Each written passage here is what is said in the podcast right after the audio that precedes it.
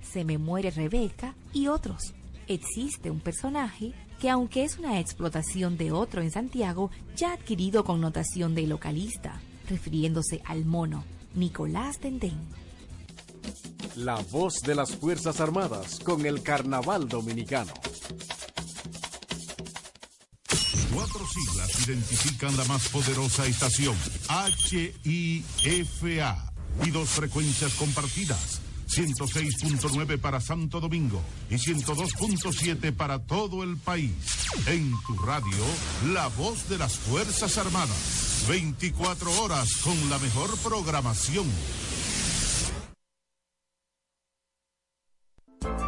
La voz de las Fuerzas Armadas presenta Sanidad Militar en su hogar con la teniente de navío médico nutrióloga Ginselis Pérez Armada de República Dominicana y la asimilada militar, licenciada Carmen Javier.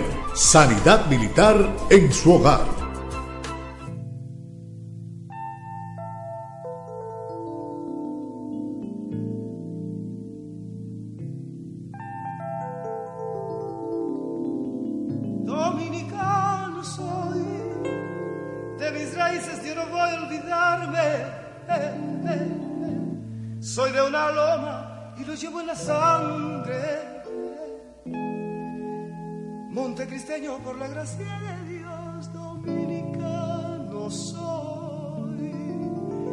De mis raíces yo no voy a olvidarme.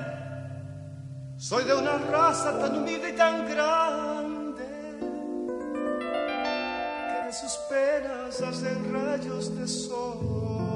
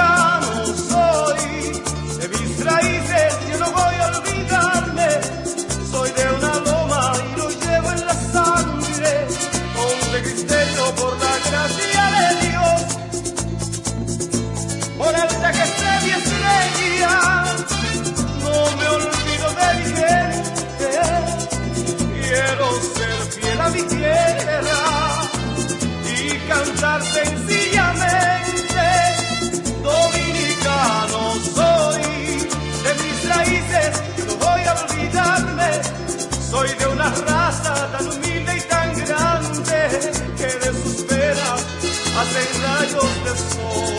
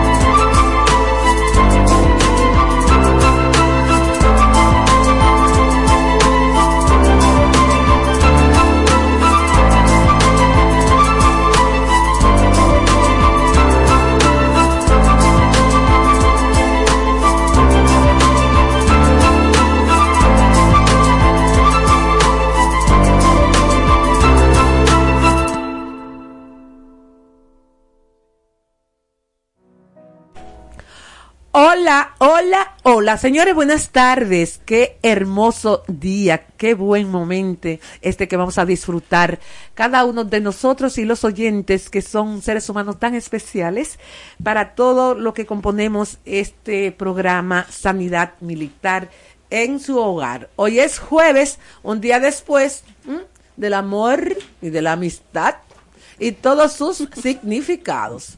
La doctora sigue celebrando, ¿verdad? Eh, por el día es el mes completo, ¿no es así, mi niña? Sí, sí, sí, claro, siempre, siempre hay que celebrar el amor. Claro que sí, el amor y, la vida, ¿eh? ¿Verdad? El, el, día que Dios te regala, disfrutarlo, porque tú no sabes si va a haber el, el de mañana. ¿Así? Exacto. Ah, entonces, decía un sacerdote, eh, doctores, disfruta el día como si fuera el último, haz las cosas lo mejor que pueda, sé mejor ser humano y trata de, de igualar en las acciones positivas a nuestro Padre Creador. A él le agradecemos el estar aquí presentes en este programa a través de esta plataforma que te acompaña durante las 24 horas. Somos la voz de las Fuerzas Armadas de la República Dominicana. Recuerden que pueden sintonizar tanto en la capital como en el interior y también en cualquier parte del mundo donde usted se encuentre. Estamos en los 106.9 para las zonas de la capital, 102.7 para todo el territorio nacional y en la web www.hifa.mil.do. Si quieres llamar y reportar o hacer cualquier pregunta, los Ahí están los medios a través del 809-200-3141 desde cualquier parte del mundo donde se encuentren. Siempre es grato compartir con ustedes. Y la productora de este programa y conductora a la vez, la teniente de navío, médico, nutrióloga, la doctora Ginselis Pérez. Hola, hermosa, ¿cómo estás, cariño? Carmen, buenas tardes, buenas tardes a nuestros oyentes. Aquí, pues, eh, agradecida con nuestro querido invitado. Ay, sí, mi amor, sí. ¿Quién les habla? La licenciada Javier Carmen. Ya. Y nuestro máster de oro está ahí. Ah.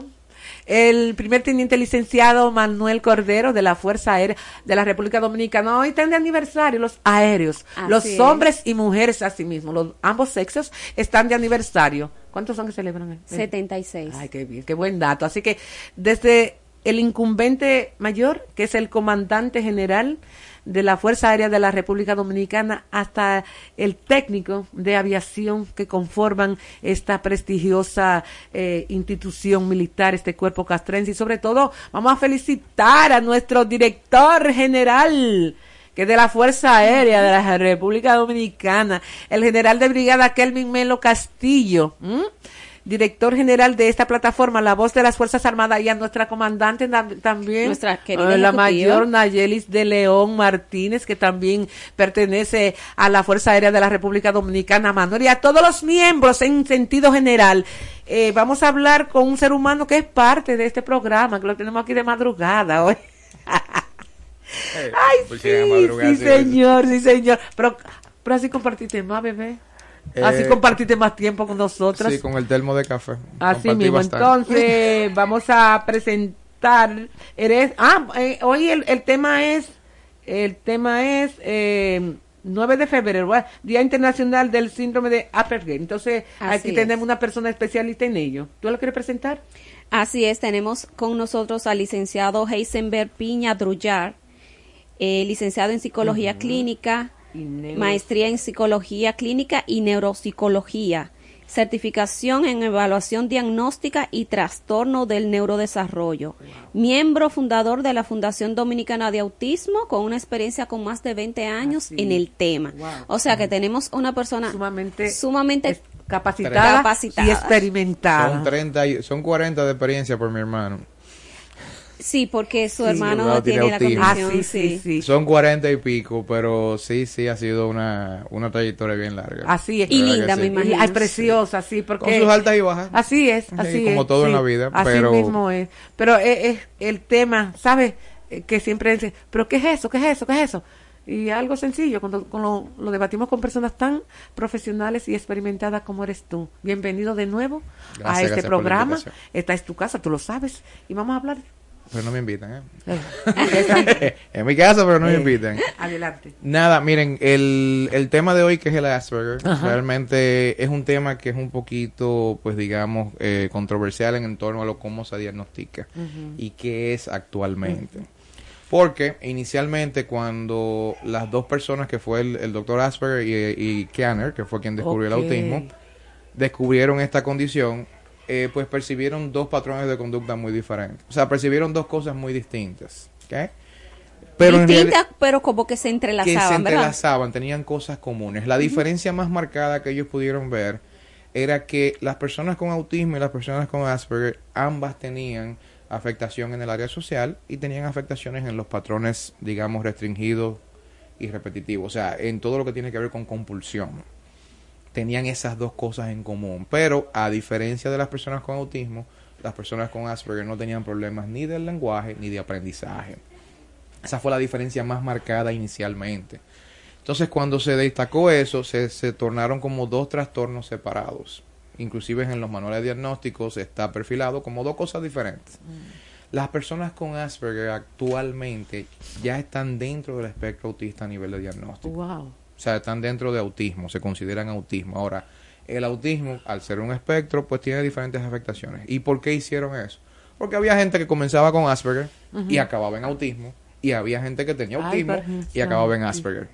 Entonces ellos decían, pero si son dos cosas diferentes, Ah, ¿cómo una gente brinca de un trastorno al otro? Y decidieron unificarlo en un solo criterio para entonces poder abordarlo de una forma pues más homogénea y abordarlo de una forma más efectiva.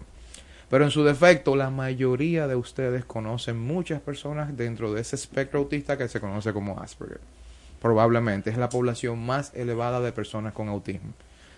Lo que pasa es que no llegan a diagnóstico. Ajá. O sea, hay, en la calle hay una infinidad de personas con esa condición y tú a veces tomas los, con, los comportamientos como que son una persona muy excéntrica. Ah, este tipo, es sí. como, él es como medio rígido en sus cosas y a veces tú ves como que él no le gusta relacionarse con las personas o no entiende el lenguaje social. Porque a veces la gente no entiende que el concepto del lenguaje social es diferente al concepto del lenguaje formal.